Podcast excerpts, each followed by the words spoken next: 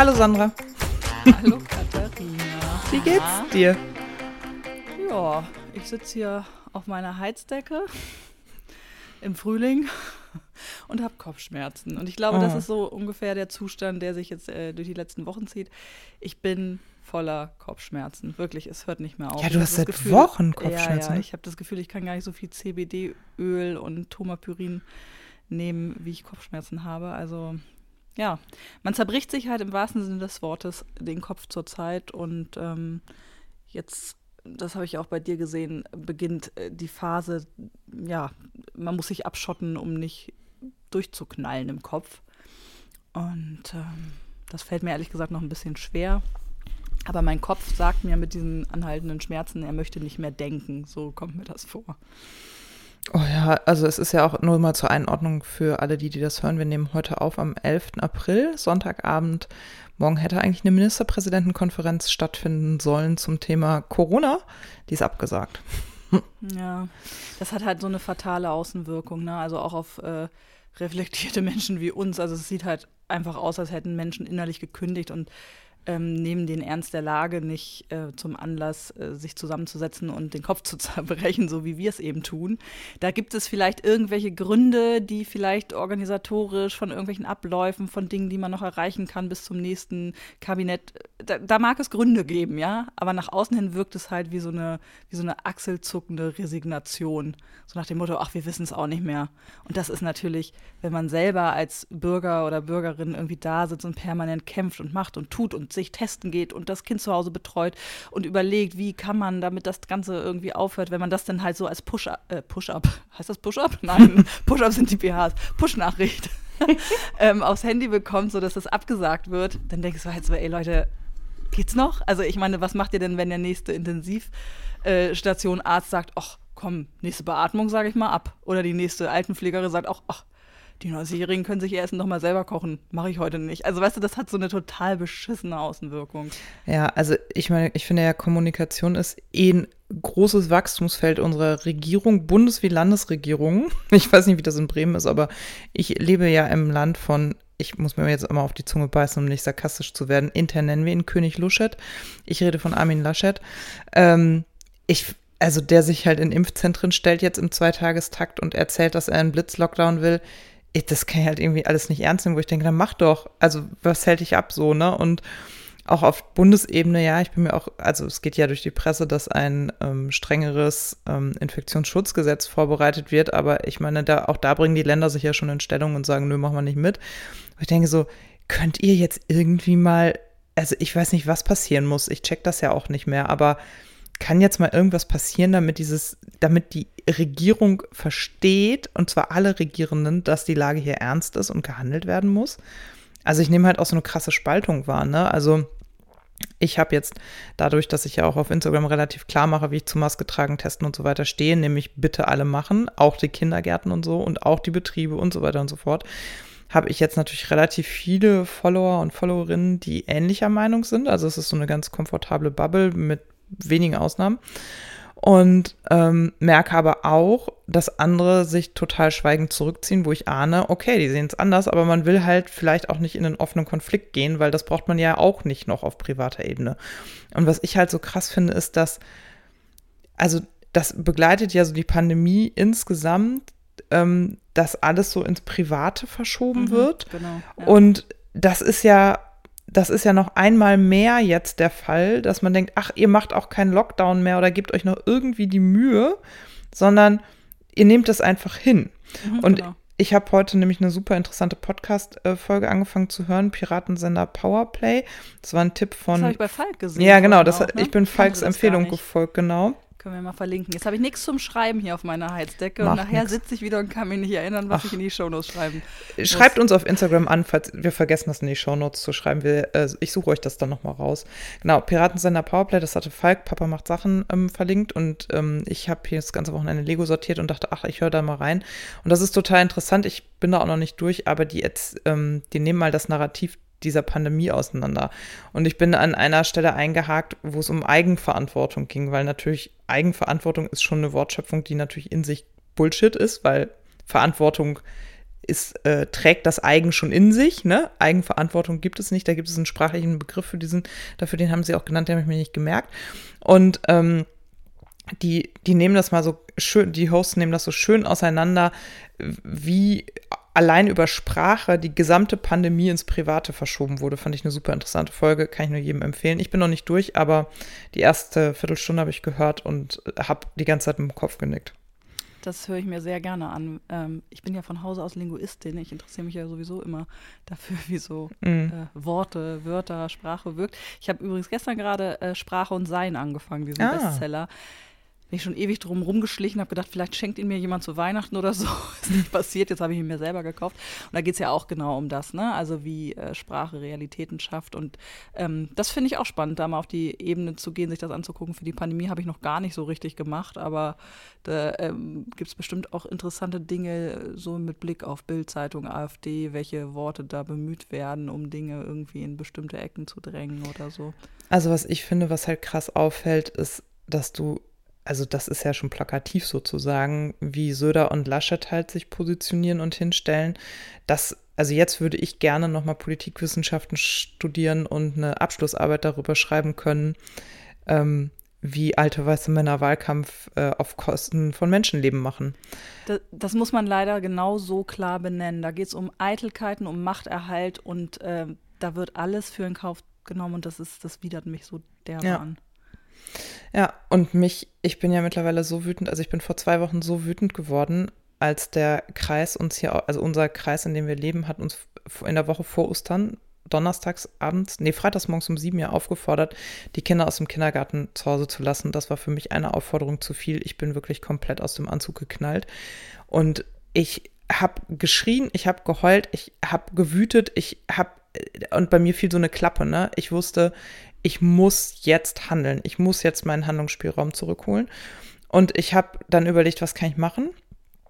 Und ich habe der Kindergartenleitung geschrieben, ich habe dem Träger geschrieben, der nie geantwortet hat. Vielen Dank, Kirchenkreis Lübbecke. Ich habe ähm, unserem Bundestagsabgeordneten geschrieben und ich habe den Kreis angeschrieben, der auch nie geantwortet hat. Vielen Dank, äh, lieber Dezernent, der du dafür zuständig bist. Es finde ich eine Unverschämtheit, wie ihr mit Eltern umgeht. Das sei an dieser Stelle auch mal gesagt.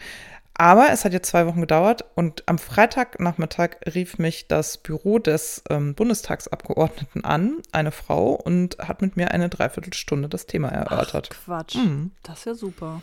Und zwar hatte ich das bei Idealistin mit Dickkopf. Das ist mhm. ja eine ein äh, total cooles Profil, finde ich, von einer Nienburger äh, Lokalpolitikerin, die sich eben auch aufgrund ihrer eigenen Historie politisiert hat. Und die hatte neulich mal so ein Live gemacht. Wie kann man eigentlich politisch Einfluss nehmen. Und da hat, das hatte ich nur so am Rande mitgekriegt und die sagte, schreibt euren Bundestagsabgeordneten. Da bin ich halt vorher gar nicht drauf gekommen. Ich meine, ich habe Politikwissenschaften studiert, aber so praktisch wird das ja immer nicht. Und ich dachte so, ach ja, komm.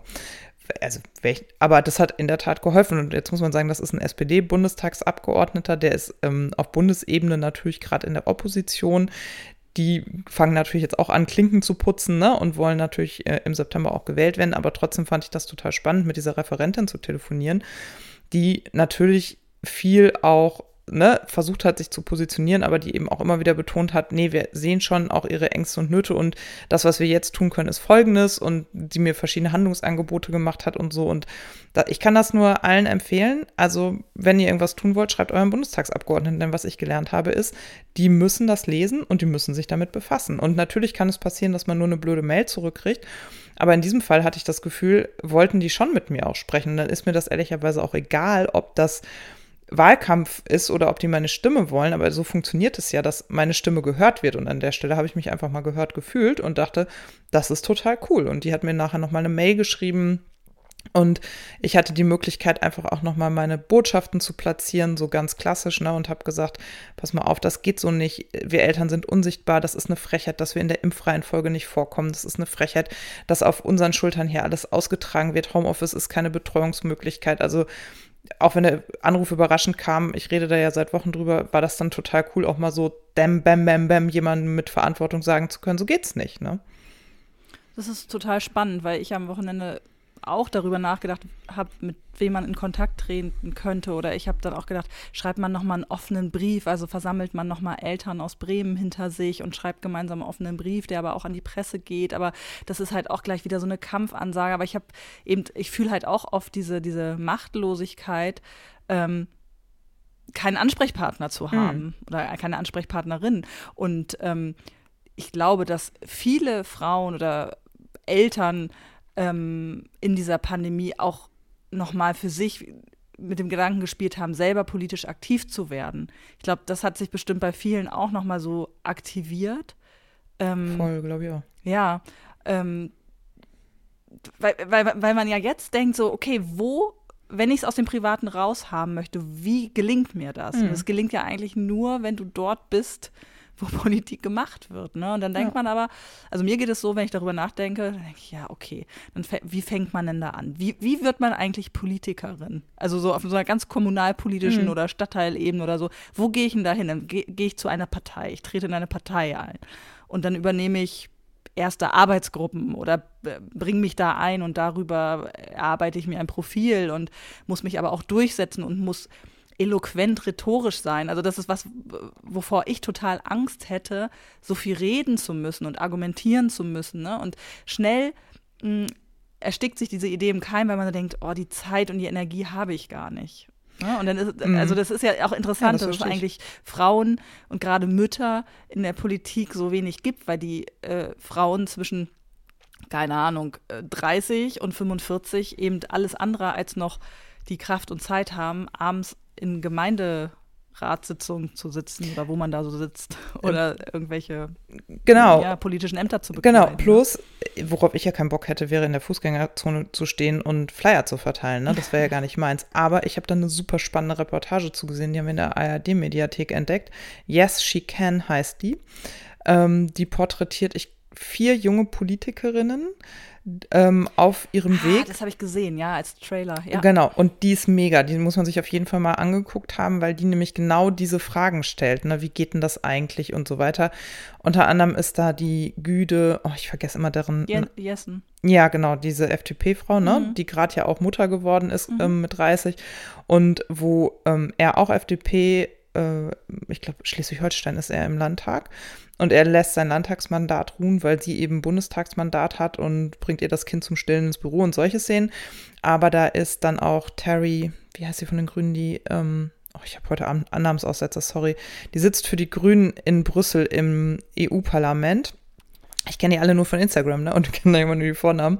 Und die eben ihren Weg beschreibt. Und dann ist da eine Bürgermeisterin von Heringsdorf, der Gemeinde Usedom, die parteilos Bürgermeisterin geworden ist, was mich total hat aufhorchen lassen, weil ich ja auch gar nicht, also wenn ich für mich diese Frage beantworten müsste, in welche, welche Partei, Partei gehe ich, ja. finde ich da gar keine Antwort so, ne? Und ähm, dann ist eben noch Aminata Touré, wird sie, glaube ich, ausgesprochen, ne?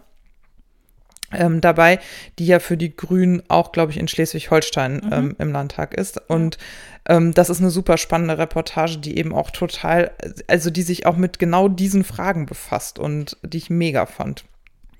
Zwei Tipps dazu, die ähm, Sally Starken, die viel mhm. mit Cordelia äh, macht. Äh, die hier in Bielefeld die, wohnt, ja. Ach, die wohnt in Bielefeld, das wusste ich. Ja, die wohnt hier bei mir um die Ecke sozusagen. Ach, ja. witzig. Ähm, Genau, die haben ja diese Initiative Stadt Blumen mhm. letztes Jahr gegründet und die ist ja meines Wissens auch wirklich in der Politik aktiv. Die haben jetzt ja. auch einen Podcast. Mit Ralf Rute zusammen, genau. Genau, mhm. wo es auch um Demokratie geht und so. Und sie macht, glaube ich, auch recht viel auf Clubhouse und auch bei Instagram. Und ähm, also wenn man sich dafür interessiert, diesen Weg in die Politik zu gehen, wäre das ein Account oder eine Person, der man gut mhm. folgen kann. Und ich möchte noch ein Highlight auf meinem Instagram-Kanal empfehlen. Also Highlight im Sinne der Funktionalität Highlight. Diese ähm, ähm, ja. Hm, Highlights, ja. Story-Highlights. Ne? Ähm, ne? Genau. Frauen und Politik, da habe ich nämlich vier Frauen auch mal zu Wort kommen lassen, was es braucht, damit mehr Frauen in die Politik kommen. Da war Gide nämlich auch dabei. Ah. Eine grüne Politikerin aus Bremen, Kaiwa Galla und ähm, eine Bürgerschaftsabgeordnete aus Hamburg. Und ähm, da habe ich so ein paar Fragen gestellt und die haben mal so aus dem Nähkästchen geplaudert, äh, wie sie das empfinden, wie ihr Weg in die Politik war und was sie glauben, was es noch braucht, damit noch mehr Frauen ähm, mhm. das wagen. Und wann immer ich mir dieses Highlight nochmal anschaue oder damals auch die Interviews dann halt bekommen habe und die da in die Stories geschnitten habe, das hat mir schon so Energie gegeben, das weiterzudenken. Also ich glaube, für mich ist das kein Weg, ne? Also für mich ist das mhm. aktuell null ein Thema mehr. Aber äh, die hatten so viel Kraft und die haben so, so motiviert, das einfach mal zu probieren und so. Also, falls äh, ihr da draußen Lust habt auf Politik, dann schaut euch das echt mal an. Danach ähm, denkt man, ja, man kann es schaffen. Also die machen wirklich Mut, wenn man das machen möchte, dass das durchaus äh, weniger unrealistisch ist, als es vielleicht von außen hin wirkt. Genau, und äh, lohnt sich auch total. Ich erinnere mich da total gut dran. Ähm, der Podcast von Sally habe ich gerade parallel nachgeguckt. Die ähm, hostet den zusammen mit dem Cartoonisten Ralf Rute. Der heißt, äh, läuft auf Spotify und heißt allgemein gebildet. Ich weiß, dass der ähm, gerade auch von Lehrern und so wohl empfohlen wird, weil der so extrem gut sein soll. Ich habe da leider noch nicht reingehört, aber der steht ich auf meiner Liste der mhm. Podcasts, die ich dringend mal hören muss. Ja, aber ich, wir sind ja sowieso so ein bisschen beide jetzt äh, an dem Punkt, dass wir weniger Input von außen und Debattenkultur ja. und äh, Diskurse und Nachdenken wollen. Ich habe gesehen, du bist ins Nähen eingestiegen dieses Wochenende, oder? Ja, wollte ich gerne. ich habe ähm, Freitagabend angefangen, T-Shirts zuzuschneiden, dachte, ach, ich nähe. Und dann stand aber hier vor meinem Nähplatz eine Kiste, die hier seit Januar steht, mit aussortierten Lego-Sets. Eine, äh, das Krankenhaus, die Feuerwehrstation und die Polizeistation haben wir völlig umsonst gekauft, hat unser Sohn nie wirklich mitgespielt. Und die wollte ich immer noch mal auseinanderdröseln, um die zu verkaufen. Eine Freundin von mir hatte Interesse angemeldet. Und dieser Tätigkeit habe ich mich dieses Wochenende gewidmet. Das war sehr meditativ. Dazwischen haben wir geschlafen und Pizza gegessen und das Kind einfach ähm, jeden Tag anderthalb Stunden vor den Fernseher gesetzt, weil ich so krass urlaubsreif bin, dass wir Mini-Urlaub am Wochenende brauchen. Ich, hm. Wir können nicht mehr. Bei uns ist jetzt unsere kleine Silvesterreise schon abgesagt. In, auch das Heringsdorf, du hast ja gerade Heringsdorf ja. ähm, genannt, da wären wir ja auch. Weil das Haus zumacht, ne? Ja, es gibt so ein, äh, also es wäre so eine Jugendherbergs, ähm, Reise gewesen. Äh, manche Jugendherbergen bieten zum Jahreswechsel eben für Familien so ein bisschen begleitetes Programm an. Also das ist jetzt kein Animationsprogramm, mhm. aber da sind halt viele andere Familien da und dann gibt es ein gemeinsames Essen abends. Und ähm, es ist ja in der Altersstufe äh, unseres Kindes, ähm, der jetzt fünf ist, so also man, man hat Silvester auch noch Geburtstag, also man sitzt dann hier halt abends zu zweit, maximal zu viert rum, das Kind schläft oben so, und am nächsten Tag ist irgendwie alles wie vorher. Man ist im selben Haus und räumt die Reste weg und es ist die Reste und ich weiß nicht. Also ich fand es immer ziemlich trostlos die letzten drei Jahre und vier Jahre und dann habe ich gesagt, komm, lass uns doch einfach wenigstens an, an, an einen anderen Ort fahren, mhm. ähm, dass man so ein bisschen das Gefühl hat, was Besonderes erlebt zu haben. Und da hatten wir das schon fürs letzte Jahr eben ähm, eigentlich gebucht. Mm, und das wurde verschieben, äh, verschieben, verschoben aus äh, bekannten Gründen. Ähm, und jetzt wurde es eben nochmal abgesagt, weil das ein Haus ist, das ja wahrscheinlich einfach in der Nebensaison, weil das nicht so frequentiert ist, dann von der Hauptsaison zehrt. Das ist so ein bisschen wie das Prinzip von Schwimmbädern, die Freibäder auch betreiben. Weißt mhm. du, also eine Bädergesellschaft ja. macht ihre Haupteinnahmen eben durch Kurse und ähm, die Ganzjahresbäder und Freibad ist eigentlich immer ein Zuschussgeschäft. Das kannst du dir also da mhm. machst du keinen Gewinn mit. Und so ist das, glaube ich, auch in der Nebensaison mit manchen äh, Jugendherbergen, die über Winter eben offen halten, weil die mhm. Infrastruktur eigentlich kostet und sich das wahrscheinlich nicht wirklich deckt und du dann von der Hauptsaison zehrst. Aber wenn die Hauptsaison daraus besteht, dass du eigentlich äh, zu 70 Prozent Klassenfahrten und Gruppenreisen hast im Haus und die fallen jetzt komplett weg. Ein Jahr lang hast du einfach keine Reserven, um Klar. von Mitte Dezember bis Mitte Februar so ein Haus noch offen zu halten. Und da sie das jetzt schon absehen können durch die Buchungslage, haben sie es halt jetzt schon abgesagt. Äh, aber das war irgendwie so. Also, aber es war interessant, als ähm, letzten Herbst äh, unser Herbstaufenthalt auf Wangerooge abgesagt wurde, da habe ich auch echt richtig geweint eine Stunde lang mhm. und war völlig, also es kam auch zu so einem Zeitpunkt, wo man ja merkte, es zieht alles schon wieder an und man hatte gehofft, dass man diese Auszeit hat, kam nicht. Diesmal habe ich so Achselzucken zur Kenntnis genommen. Also man mhm. stumpft ja in manchen Dingen auch ein bisschen ab. Ja, genau. Ja, und ich glaube, es ist halt vielleicht auch nicht mehr so viel Akku da, um sich halt auch über solche Dinge dann noch ernsthaft emotional zu positionieren, ne? Ja, oder man muss, genau, und damit muss man jetzt wirklich haushalten. Und das mhm. äh, merke ich auch, also die letzte Woche und diese Absage der MPK und die ganzen Diskussionen drumherum und diese Untätigkeit zu beobachten, das, ich reg mich halt auch so auf. Also ich sitze hier oft abends und ja, wie sagt man, schimpfe wie ein Rohrspatz. Mhm. Also mein Mann sitzt dann auf dem Sofa und ist da eher gelassen und sagt, ja gut, aber sie müssen es ja durch den Bundesrat und das muss ja auch alles verfassungsmäßig abgeprüft sein und so. Und mit all diesen Sachen hat er sicherlich sehr viel Recht und so. Und trotzdem reg ich mich immer tierisch auf. Also gehe so total in diese wütende Emotionalität und das kostet so Kraft und das kann ich mir einfach nicht mehr erlauben. Ich bin eh schon immer so müde. Man muss einfach aufpassen, dass man mit seinen Kräften haushaltet und nicht so stark ja. in diese emotionale Ebene geht, die einfach mega kräftezehrend ist. Und das funktioniert für mich tatsächlich nur, wenn ich diese, diese Schlagzeilen wegbeame. Und ich fand es ganz interessant. Ich habe den Newsletter gelesen von äh, Ein guter Plan und da ähm, schrieb der Autor darüber, dass er er lebt in Berlin und der hat äh, eine Freundin gebeten, ich weiß nicht wann das war, äh, ob in der ersten Welle, zweite Welle, irgendwann hat er eine Freundin gebeten, informier mich bitte wenn es etwas gibt an Entschlüss Beschlüssen, die meinen Alltag betreffen. Ansonsten, ich konsumiere jetzt keine Nachrichten mehr. Das macht mich einfach alles zu fertig. Sag mir einfach Bescheid, was ich wissen muss. Und die hätte sich lange Zeit nicht gemeldet. Und er hat wirklich gedacht, die hat das vergessen. Mhm. Ähm, hat sie aber nicht. Es war einfach nichts an Beschlüssen da, mhm. sowas wie jetzt ist Maskenpflicht da und da oder jetzt darfst du nicht mehr rausgehen, sondern alles, was in den Nachrichten besprochen wurde, war ja eigentlich nur ein Diskurs, Meinungsmache, mhm. Debatte, mhm. was könnte sein, wie wäre es gewesen, wie sind die Zahlen, aber die wirklichen mh, mm, Dinge, die dein Leben, dein alltägliches Leben wirklich betreffen, sind ja dann doch recht überschaubar. Und das fand ich nochmal ganz interessant, sich klarzumachen, dass das, was wir uns reinziehen, ganz viel konjunktiv ist mhm. und ich finde das und der andere findet das und warum sieht der das nicht, ne? Das ändert aber gar nichts an dem, was wir alltäglich tun müssen. Und ähm, diese Idee davon, dass man einfach nur noch schaut, dass man informiert wird von irgendjemandem oder von irgendeinem Kanal oder von irgendeinem, was auch immer, von der Kita durch Flugzettel, was es jetzt zu beachten gibt und ansonsten sich so ein bisschen weghält, ist, glaube ich, mit Blick auf den Kräftehaushalt einfach total wichtig. Also Wie machst du das?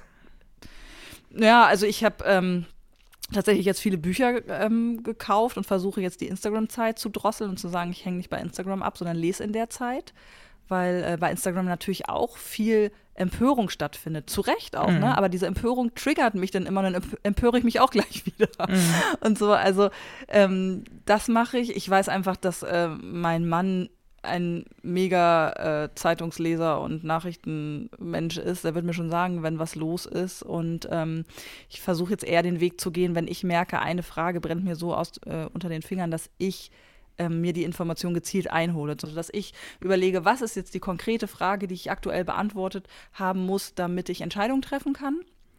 Und ähm, die hole ich mir dann bei den Menschen, sofern ich weiß, wer sie mir beantworten kann, die Fragen. Ne? In Sachen mhm. Kita ist es halt vergleichsweise einfach, weil sonst gucke ich halt immer in die Buden- und Binnen-App mhm. und bei mhm. Instagram die Bremer Accounts und was macht der Senat, was twittert der und so, aber dann bist du halt in diesen ganzen Kanälen drin mhm. und dann mhm. siehst du wieder was anderes und so und ich glaube, man muss einfach überlegen, was muss ich wissen, wer kann es mir sagen und ansonsten ja, ich, ja, finde ich auch. Also ich finde auch, mal ausmachen ist so ein Mittel und ähm, ich finde diese Haltung von, was wird denn beschlossen, was uns wirklich ähm, weiterbringt oder unser Leben verändert, ist eine gute Frage, aber auch, also ich habe das gemerkt, ich habe mir jetzt zum Beispiel die WDR-App runtergeladen und dafür zwei, drei andere Apps mal runtergeschmissen, weil ich dachte, ach, am Ende kriege ich ja eh schon mit, das, was der Bund beschließt, interessiert das Land ja gar nicht. Also informiere ich mich jetzt mal nur noch auf Landesebene gerade. Darüber habe ich heute auch gerade mit einer äh, Mutter, also vom mhm. Best Buddy meines Sohnes gesprochen auf dem Spielplatz, dass ich gesagt habe, eigentlich macht es gar keinen Sinn, diese Bundesdebatten zu verfolgen nee, genau. oder was da debattiert wird, weil in Bremen ist es meistens dann doch ein bisschen mhm. anders.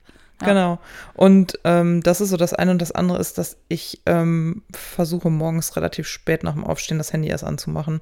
Mhm. Also ohnehin eine gute Idee, mm. auch ohne Pandemie. Ja, ich mache das ja ganz gerne. Ich habe da auch nicht so viele Schmerzen mit, aber jetzt ist das gerade so, dass das zu viel ist und ich merke halt auch, also bei mir steigen proportional zum Nachrichtenkonsum der Schokoladenkonsum, weil ich das dann irgendwie veratmen ja. muss. Und ich habe mittlerweile schon Bauchschmerzen abends von der vielen Schokolade. Das muss man wieder runter.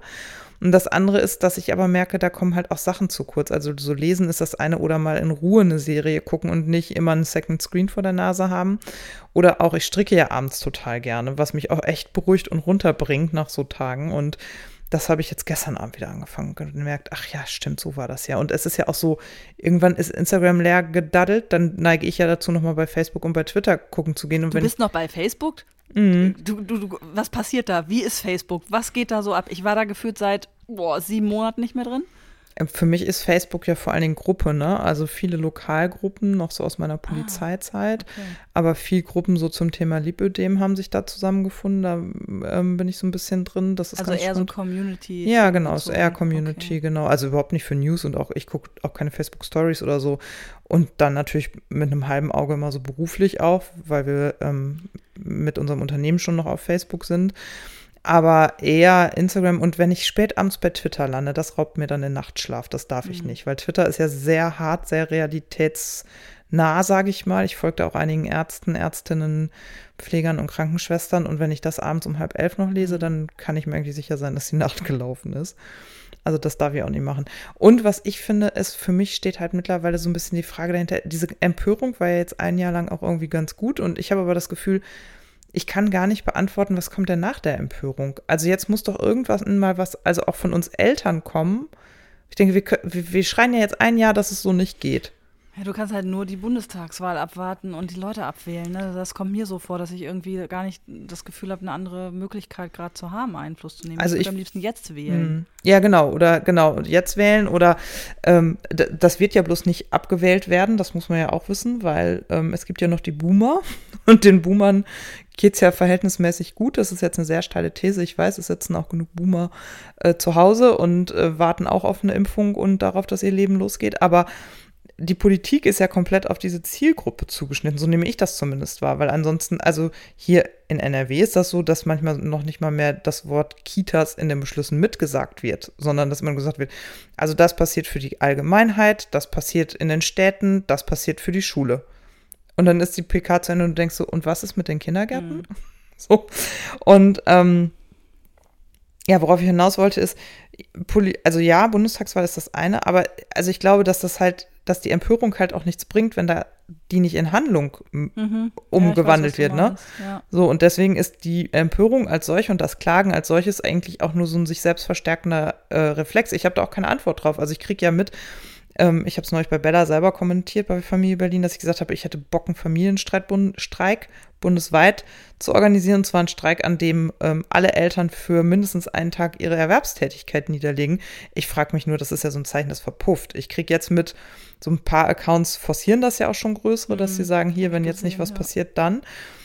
Aber äh, ich, ich habe voll Bock auf Streik, weil ich denke, ja, genau. Aber dann, dann trifft es meinen Arbeitgeber. Das finde ich eigentlich auch nicht fair, weil der leidet ja auch schon genug unter der Situation. Also es ist halt, du kannst halt nicht so richtig was machen. Ja, also was mich manchmal wirklich äh, erstaunt, um es mal diplomatisch auszudrücken, ist, ähm, dass wenn es hier in Bremen Möglichkeiten gibt, ähm, auf dem Marktplatz zu stehen und zum Beispiel für irgendein Kita-Thema zu Mhm. streiken, ne? Ähm, Kita-Gebühren oder mehr Kita-Plätze, mehr Personal, whatever, bessere Bezahlung.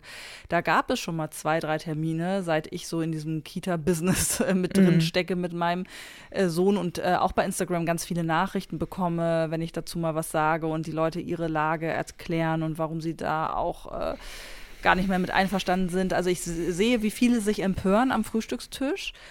Und dann gehe ich aber zu diesen Demos und dann stehen da irgendwie 30 Leute. Hm. Und das ähm, finde ich, das finde ich dann tatsächlich auch nicht okay. Also wenn man sich empört, dann muss man, wenn man die Handlungsoptionen bekommt, also irgendwie eine Möglichkeit hatte, muss man sie auch nutzen. Das ist genauso wie im Berufskontext ich auch Menschen erlebt haben, die mir bei jedem Flurgespräch eigentlich sagen, was doof läuft in der Firma, warum sie den und den nicht leiden können, Mhm. dass das und das vom Chef nicht in Ordnung war. Und dann denke ich immer, ja, du bist ein freier Mensch, dann leg deine Kündigung auf den Tisch und geh woanders hin. Also man kann sich mal empören, zu Recht auch, ne?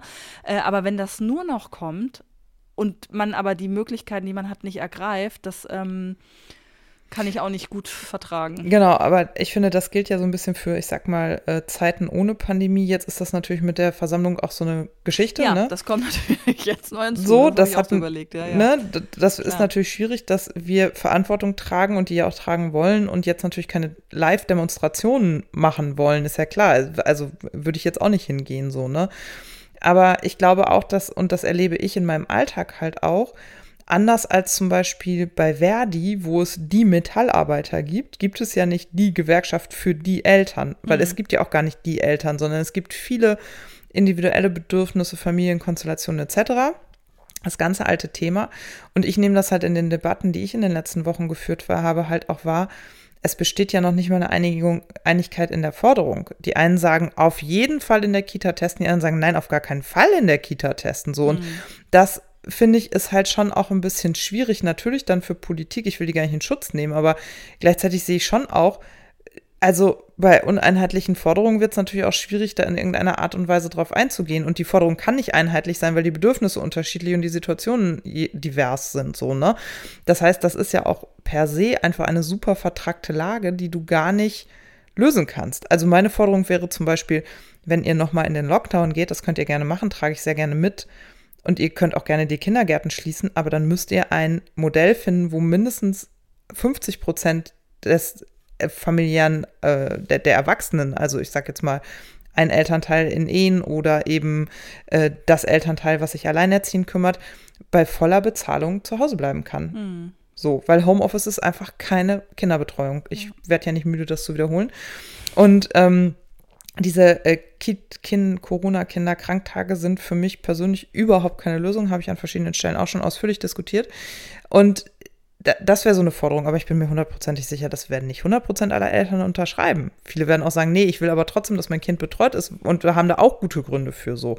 Und ich finde, das ist halt das, was diese Situation auch so deutlich macht, dass es eben nicht die eine Familienpolitik geben mhm. kann, sondern dass du gucken musst, guck mal, das ist ein super diverses Feld. Wie können wir denn für möglichst viele dieser Menschen das Leben angenehmer machen? Und dann gibt es eben nicht die eine Maßnahme oder den einen Beschluss, sondern da muss halt Vielfalt her. Und diese Vielfalt muss dann natürlich in der Politik auch repräsentiert sein. Und deswegen muss Politik sich eben auch so öffnen, da sind wir wieder am Anfang unserer Folge, damit Frauen und Familienmitglieder, für Väter gilt das ja genauso, da halt auch teilhaben können, um diese Perspektiven auch überhaupt einbringen zu können. Hier sind die ähm, Sitzungen, die Kreissitzungen, die sind nachmittags ähm, ab vier, halb fünf, weil da so viele Rentner drin sitzen. Die haben keine Lust, die erst abends um sieben anfangen zu lassen.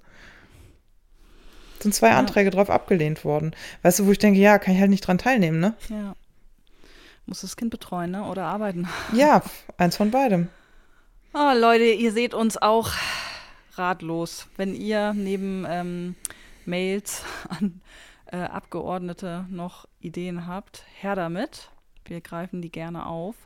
Ich würde sagen, wir haben genug über Corona geredet, weil sonst machen wir ja genau das, wovor wir uns schützen. wir impfen die Leute wieder mit so viel Empörung, Empörung und Ratlosigkeit ja. und ähm, so. Wir ich würde jetzt gerne ein kleines Thema zwischenschalten, bevor ich über Purzelbäume mit dir rede. Purzelbäume. Ähm, ähm, kam mir gerade so, als du gesagt hast, hier Facebook und Twitter und so. Ich würde mit dir gerne mal ganz kurz über LinkedIn sprechen. Okay. LinkedIn ist ja nun mal so ein Kanal, der sich extrem etabliert hat, jetzt auch äh, in der Geschäftswelt, sage ich mal, hier in Deutschland, ne? Und auch ein, ja, eine Maßnahme geworden ist, auch in der PR für Unternehmen, Employer Branding, lalala ich werde nicht warm mit LinkedIn. Also weder für meine Projekte ähm, noch für mich selber. Für mich selber brauche ich es jetzt auch nicht so zwingend dringend. Ich bin so ein Insta-Mädel und das ist auch gut und das ist für mich selbst äh, als Akquisemittel echt gut. Also ich habe da gute, stabile Kontakte und das ist auch für mich persönlich fein, aber ich merke eben auch, dass es ähm, Organisationen äh, oder auch Nine to Life als Projekt irgendwie betrifft, dass man da eigentlich besser unterwegs sein muss. Und ich ich bin, also ich weiß, was man da so tun muss. Ich kenne diese ganzen Algorithmen, Tricks und wann soll man posten und die Halbwertzeit ist da ja auch länger. Ich weiß das alles, aber ich werde mit diesem Medium, ich fühle das nicht, weißt du? Mhm. Man muss ja so ein ja, Gefühl haben ja. für so einen Kanal und merken, wie funktioniert der und so. Ich werde mit dem Ding nicht warm. Wie geht's dir damit? Also nutzt du LinkedIn? Wie nutzt du das? Kannst du mir Hilfe geben? ich, ich bin echt, LinkedIn und ich, wir werden nicht warm miteinander. Ja, das ist ganz spannend, ne? Also ich ähm, ich persönlich kann ja immer nur wieder meine Geschichte erzählen, wie mein, wie mein heutiger Arbeitgeber versuchte, mich auf LinkedIn zu rekrutieren und ich äh, sechs Monate hast später. Hier, die hast du hier noch nicht erzählt übrigens. Doch, da haben wir doch eine nee, Folge drüber gemacht. Die habe ich hier noch nicht erzählt? Nee. Oh, ja, ich erzähle die ganz kurz. Also damit ist dann für LinkedIn auch, glaube ich, relativ viel gesagt. Mein heutiger Arbeitgeber kontaktierte mich im August mit einer Mail, ob wir uns nicht mal kennenlernen wollten. Mit einer privaten Nachricht, oder? Private Nachricht, genau. Ich, Alter, ich, ich verdiene mein Geld ja als Social Media Managerin unter anderem. Also ich sollte das so ein bisschen drauf haben mit diesen Social Media. Ich habe, glaube ich, wann war es? Im Dezember diese Nachricht entdeckt. Und ähm, habe dann geantwortet, um nur zu sagen, weil ich dachte, ha, ist ein Unternehmen aus der Region, man sieht sich immer zweimal im Leben. Ähm, also schick mal eine nette Antwort und nimm dich mal selber so ein bisschen aufs Korn und sag, äh, mea culpa. Habe ich getan. Ich bin dann ja eingeladen worden zum Gespräch. Die haben das mit Humor genommen. Vielen Dank an der Stelle nochmal an Rebecca. Und ähm, heute arbeite ich da. Aber das ähm, mal zum Thema LinkedIn und Katharina. Also wir sind auch gar nicht warm miteinander. Ich arbeite mittlerweile relativ viel mit LinkedIn, weil wir das als Kanal schon auch pflegen. Und was sind da eure Hacks? Also womit seid ihr erfolgreich? Mm, genau. Also wir stellen fest, dass wir, ähm, also dass genau das ist, was die ganzen Fachmedien auch sagen. Du interagierst schon mit Entscheidern und ich glaube, dass das auch dein, deine Herausforderung ist, weil das ist dein Thema. Das haben wir hier vor zwei Jahren, glaube ich, schon gemacht. Ne? Dieses Ding, bin ich Solo-Selbstständige oder bin ich Unternehmerin? Und das, was ich beobachte, ist, ähm, dass Menschen, die so Unternehmertum sich auf die Fahne geschrieben mhm. haben, dass die da sehr sichtbar mhm. sind, dass die da sehr laut sind, dass die da irgendwie einen Raum finden und äh, dass LinkedIn auch dafür sorgt, dass, da, dass das so geframed ist. Das ist so also bisschen, ich verstehe ne? das total, wie das funktioniert, wenn ich als Person da auftrete. Ne? Das nehme ich an den anderen wahr. Dieses Gefühl habe ich so entwickelt. Ich finde es für die Organisation nur schwierig, weil du eher als Organisation dich gar nicht an Debatten ja, weil du über die Person kannst, gehst, sondern, genau. genau. sondern nur als Vertreter Mhm. einer Organisation. Mhm, Ich habe genau. ziemlich bewusst irgendwie ähm, mein Profilbild jetzt äh, auf das geswitcht, was so unser 9-to-Life-Hintergrund Mhm. hat, um diese Brücke herzustellen. Habe auch meine, diese Kurzbio, die angezeigt wird, äh, dat, entsprechend getextet, damit der, der Bezug zum Projekt klar wird. Ähm, aber ich merke eben, wenn wir bei 9 to Life beispielsweise auf Instagram was machen zum Thema, keine Ahnung, Worte, die man in der Arbeitswelt nicht mehr hören will, so ein kleines Mhm. Karussell oder wie kann man genderneutrale Stellenanzeigen schreiben, das sind die, ne, so diese typischen Mhm. Swipes. Ähm, die funktionieren bei Instagram mega. Und bei LinkedIn haben wir so eine organische Reichweite von, keine Ahnung, 100 Leuten und zwei Likes, ja. Und das ist so, das ist so krass zu sehen, wie unterschiedlich das funktioniert. Und ich glaube, wir müssten vielleicht auch noch stärker darauf setzen, Menschen zu taggen. Ich glaube, das ist ja das total Wichtige, dass du Menschen taggst, die wiederum kommentieren. Also kommentieren ist ja das, was bei Instagram das Reposten ist, so, ne? Also wenn du einen Beitrag teilst, das ist ja nicht so viel wert für den Beitrag wie eine Kommentierung. Mhm. Also da mehr Kommentare unter den Post zu bekommen, aber ich merke eben auch, dass dieses verkopfte strategische mir, also ich, ich kann, also das klingt so, als könnte ich das nicht, ich kann das schon, aber das, mir macht es dann halt sofort keinen Spaß. Und bei Instagram ist das so, ist das so übergegangen in meine DNA, weißt du? Und bei LinkedIn ist es so, so rauszufinden, worauf reagieren Menschen mit Blick auf eine Organisation, nicht auf Menschen. Mhm. Das ist mir noch nicht ganz klar. Vielleicht ist es auch wirklich nur der Weg. Ich rate das ja auch immer meinen ähm, AuftraggeberInnen, dass ich sage, ihr müsst als Person, also je, ein Ja. Entscheider oder eine Entscheiderin aus eurer ähm, Organisation muss da sichtbar sein und eure Themen spielen. Ne? Also Ja. Vorstandsvorsitzende, da funktioniert das super gut, wenn die das machen oder irgendwelche CEOs, Kommunikationschef und so. Das ist mir, ja, das eigentlich beantworte ich meine Frage gerade selber, aber ich frage mich, wie man als Organisation überhaupt eine funktionierende Page da bauen kann oder ob man das eigentlich von vornherein vergessen kann, weil man das als Person spielen muss. Nee, gar nicht. Also das finde ich gar nicht, so- das sagen unsere Zahlen auch überhaupt nicht im Gegensatz. Also wir sind auch relativ klein mit Mitwald auf ähm, LinkedIn und wir führen intern schon auch so ein bisschen die Debatte, wo geht die Reise hin, weil was wir schon feststellen ist, ähm, wenn du das so als im Unternehmenskontext hast und du bist halt eine Marke, dann hast du natürlich Employer Branding Themen und du hast aber vielleicht auch Marketing Themen und du brauchst eigentlich beides, um auch so ein bisschen diesen 360 Grad Blick hinzustellen, weil natürlich die also fürs Employer Branding natürlich auch die Inhalte irgendwie relevant sind. Ne? Du willst ja als potenzieller Bewerber auf so einer Seite vielleicht auch mal sehen, womit beschäftigen die sich dann inhaltlich. Und wir können schon auch, also wir haben da totale Reichweiten-Pushs auch, die wir ziemlich gut ableiten können, auf welches Thema war das. Was ich halt feststelle, ist, dass die Es ist so ein bisschen wie früher bei Facebook, würde ich sagen, wo erst die Menschen waren und die Menschen die Organisationen mitgebracht haben. Und dann haben die Organisationen Pages gekriegt. Und dann war so eine Weile, so ein Jahr lang, äh, war immer die Frage, was macht denn die Page jetzt und wieso funktioniert die denn nicht und dann die Person. Also ich glaube, das funktioniert wirklich nur in diesem Netzwerk. Also die, die, die Seite des Unternehmens postet etwas und bestenfalls wird das durch die ähm, Menschen, die dort arbeiten und auch bei LinkedIn sind, mitgeteilt. Mhm. Und dann kann das so einen Rückfluss und so eine Community bilden. Und ich glaube, der Unterschied zwischen LinkedIn und Instagram an der Stelle ist einfach, dass auf Instagram sind die Menschen erst dir und allen, die 9 to Life machen, sind gefolgt. Und aus euch heraus ist 9 to Life entstanden. Und alle haben dann ihre persönliche Reichweite genutzt, um dann in, die in 9 to Life in Community zu binden. Und damit war mhm. klar, 9 to Life auf Instagram folgen nur Leute, die diese Themen spannend finden. Und mhm. jetzt erschließt ihr eine völlig neue Zielgruppe auf LinkedIn. Und ich finde nämlich auch, dass ähm, LinkedIn so von der Sprache und vom Habitus her, das ist jetzt aber eine These, ich weiß nicht, ob die stimmt, aber so ist meine Wahrnehmung und die kann total schief sein. Ich arbeite ja nun im Mittelstand, aber das, was ich in meiner Timeline sehe, ist Konzern. Und ich habe auch das Gefühl, dass das Framing von ähm, LinkedIn ganz viel auf entweder Konzernentscheiderebene geht oder eben auf Unternehmertum. Aber dass so dieser, dieser Mittelstand Entscheiderebene, die nehme ich persönlich zumindest nicht da wahr.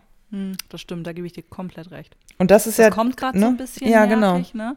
Also selbst mein Mann fängt jetzt an, da aktiv mhm. zu werden und räumt da mehr ab als wir mit 9 to Life. Mhm. Und das ist für meinen Social Media unerfahrenen Mann aus der Wasserwirtschaft im Vergleich zu mir, das hat mich natürlich ein wenig gekränkt. Mhm. da habe ich gesagt, den, den Kampf führe ich jetzt, das schaffen wir auch. Nein, aber äh, die ziehen jetzt nach, aber ich finde auch, also es sind CEOs und ähm, genau Menschen, die für ihr eigenes Business stehen. Das, das und dann hast du halt, ja. genau, und dann hast du noch so Coaches darunter, die gehen mir ja furchtbar auf den Keks, weil sie dann irgendwie. du auch immer so Direktnachrichten, oh, wo ja, du denkst, ätzend also so, so mit Nachfrage ja. einen Tag später so, mm. Sandra, es könnte wirklich gut sein, wenn wir mal einen virtuellen Kaffee miteinander mm. trinken. Und ich denke immer so, nee, ich arbeite, ich kenne dich nicht, wir haben keinerlei Berührungspunkte. Oh, und ich leid. will auch also, keinen Mama-Coach haben, der mir erzählt, wie ich mein Leben mache, weil ganz ehrlich, wenn du dieses Werbemittel von, äh, ins, von LinkedIn buchst, kannst du das gerne tun, aber dann stell doch dein Targeting bitte so ein, dass du deine Zielgruppe erreichst und nicht eine Mutter, die seit sechs Jahren zurück im Job ist und die wirklich andere Themen hat als den Jobwiedereinstieg. Oh, ich bin so genervt von diesem Werbemittel. Ich finde das halt auch, das fühlt sich an, als ob einer in meinem Schlafzimmer steht, wenn mir per Direktnachrichten irgendwelche Werbung eingespielt wird. Ich finde das ein unsägliches Werbemittel. Ich mag das gar nicht. Ich bin ja übrigens auch jemand, der ähm, immer noch ganz oldschool alles, was ähm, geschäftlich ist, umleitet auf eine E-Mail-Kommunikation oder falls es dann Slack-Kanäle gibt, das vielleicht auch. Aber ich habe das erlebt, dass häufig, dass das sich so anbahnt, dass Menschen, die auch bei Instagram sind, dann nochmal eben was fragen oder eine Terminvereinbarung machen wollen oder auch bei LinkedIn, ne? Guck mal hier der Link, wollen wir darüber nicht irgendwas? Ich versuche die immer sanft, aber bestimmt wieder umzuleiten auf E-Mail-Kommunikation, sonst verliere ich den Überblick. Ich kann ja, das geht mir auch so. Diese, diese Absprachen und ähm, mhm. semi-professionellen und auch professionellen äh, Absprachen auf diesen Kanälen führen. Ich möchte das bitte in dem zentralen Postfach, da behalte ich den Überblick. Ja, also das geht mir ähnlich und ich bin ja seitdem ich in diesem Unternehmen arbeite, total angefixt von Slack, weil wir ganz viel in Slack machen. Ja, ich mag das auch sehr. Und bin total begeistert, wie wenig E-Mails ich mittlerweile habe, mhm. also relevante E-Mails. Mhm. Und ähm, das ist echt richtig gut, finde ich. Also das ist auch so nach so einem Wochenende oder nach so einem Urlaub so viel besser. Und ich bin das, ich bin auch so, dass ich ganz häufig also das in den sozialen Netzwerken auch nicht mitkriege. Also ich, das Schlimmste ist mir über mich über Facebook zu kontaktieren. Das vergesse ich garantiert. Also über Instagram geht das noch in den direkten Nachrichten. Da gucke ich auch relativ regelmäßig diesen zweiten Ordner an, wo alles reinkommt von den Menschen, die dich zuspammen wollen oder die nicht mit dir verbunden sind. Aber alles andere, pff, also Direktnachrichten nehme ich auch im beruflichen Kontext gar nicht ernst, muss ich sagen. Also das ist, ähm, wenn mir jemand über Twitter jetzt eine Nachricht schreiben würde, Weiß ich nicht, ob ich die sehen würde. An der Stelle können wir vielleicht mal eine News droppen, wie man so schön sagt. Ähm, liebe Leute, wir werden unseren Instagram-Kanal dicht machen. Ja. Denn ihr habt gemerkt, da passiert sowieso nichts mehr. Und damit wir nicht immer ein schlechtes Gewissen haben, dass wir einen Kanal haben, den wir nicht pflegen, wird es den Kanal einfach nicht mehr geben. Das sage ich nur mal an dieser Stelle. Also falls ihr uns mal erreichen wollt, dann gerne äh, an Katharina oder mich direkt ähm, oder an die E-Mail-Adresse, die ihr in den Shownotes findet. Wir werden bei Instagram ähm, nichts mehr machen, weil wir das einfach, wir haben so viele Kanäle, irgendwie beruflich auch und Ach, da könnt ihr uns einfach direkt schreiben. Genau. Und ähm, wir investieren die Zeit lieber in vielleicht nochmal eine Folge mehr, haben wir gesagt. Wir probieren nämlich heute Abend gerade eine neue Technik aus. Ich mhm. bin sehr gespannt, was dabei rauskommt. Der hat ja schon zweimal richtig gut funktioniert mit den Abbrüchen. Also wir gucken mal. Ja, schauen wir mal. Ähm, du wolltest noch was mit ich wollte über Purzelbäume sprechen. Noch? Ich weiß jetzt gar nicht, ob ich dieses große Fass aufmache noch, aber äh, ja, mal gucken. Also, die Geschichte beginnt so. Eigentlich ist sie nur ein Symbol für eine ganz, äh, ja. Ich habe letztens einen Purzelbaum gemacht. Das kannst mein Kind, du? Ja, das klappt gerade noch. Ich habe äh, übers Doppelbett einen Purzelbaum gemacht. Nicht, weil ich so glücklich war und irgendwie Freudentaumel hatte und unbedingt einen Purzelbaum machen musste. Also so geht es nicht mit mir durch. Nein, mein Kind hat jetzt, äh, wollte wissen, wie ein Purzelbaum geht, hat das dann gemacht und hat ähm, dann gesagt, ich soll auch einen Purzelbaum machen. Ich hätte ein YouTube-Video angestellt, ehrlich gesagt. Ich glaube, ich kann keinen Purzelbaum. So, ich habe einen Purzelbaum gemacht und ich habe einen, ich, ich betone, einen Purzelbaum gemacht und fühlte mich danach halb wie betrunken oder als sei ich gerade aus einer Runde Breakdancer ausgestiegen, weil ich einen Purzelbaum gemacht habe. Dann habe ich einen zweiten gemacht, irgendwie habe kurz so mich mal einmal so durchgeschüttelt und dachte, oh, komisch, ne, ist man gar nicht mehr gewohnt. Habe noch einen gemacht und danach war es völlig zu Ende. Und diese, diese, dieses Phänomen, dass ich wahrnehme, dass ich viele Dinge nicht mehr körperlich ab kann, die früher ganz normal waren, also tatsächlich auch Breakdancer fahren oder sowas, ähm, oder auf hohen Dingen stehen, ohne Angst zu haben. Ähm, ja, ich fand das, also ich stand dann da in meinem Schlafzimmer nach diesen zwei Purzelbäumen und dachte, Mann, Gott sag mal, ey, du wirst so alt. Und das hat wieder etwas, ähm, naja, gar nicht in mir wachgerufen, weil das lodert die ganze Zeit. Ich habe echt gerade ein Problem mit dem Altern oder mit dem ja, älter werden oder mit, also sowohl auf körperlicher Ebene das Altern zu merken, ähm, als auch im Rückblick auf die Jahrzehnte, die man schon hatte, ähm, treibt es mich auch um. Also ich. Hast du das Gefühl, was verpasst zu haben? Ja. Okay. Oft, ja, doch, genau das ist es so. Also ich merke, ähm, dass ich bisschen, ne, neidvoll ist das falsche Wort, weil es klingt immer so missgünstig, sehnsüchtig, melancholisch und ja schon ein bisschen neidvoll so mir junge Frauen anschaue mit, sagen wir, 26, die jetzt schon total weise über feministische Debatten ähm, mitreden können, die genau wissen, was sie wollen, die schon politisiert sind, dabei frisch aussehen wie der Morgen in ihren tollen Klamotten stecken. Und ich denke, cool, ihr habt noch echt gut Strecke vor euch, wo ihr das so nutzen könnt. Ne? Ihr seid jung, ihr seid agil, ihr seid jetzt schon total gut drin in wichtigen Themen. Das war ich in dem Alter nicht. Also das frage ich mich auch immer, warum, also kam das alles jetzt erst so auf, dass Menschen, ähm, die so jung sind, auch schon so einsteigen in solche Debatten, die wir jetzt mit 40 auch führen. Ähm, aber auch einfach die anzugucken und zu sehen, oh, ihr könnt morgens aufstehen ne? und ihr müsst nicht irgendwie erst drei Kaffee haben und fünf Gurkenscheiben im Gesicht, damit ihr mal irgendwie wieder ausseht, als dürftet ihr mitmachen hier im Alltag. Also mich treibt das wirklich, mich treibt das wirklich um. Also ich war ja schon, bin im August 40 geworden und schon vor meinem Geburtstag fing das an, ne, dass ich so merkte, boah, ey, ich habe keinen Bock auf diese, diesen runden Geburtstag. Also der 30. war super, ich fand die 30er auch klasse, aber dieser 40. hat schon an mir genagt und ähm, ich, ich finde es einfach so irgendwie so ungerecht, dass man auf der einen Seite in dem Alter schon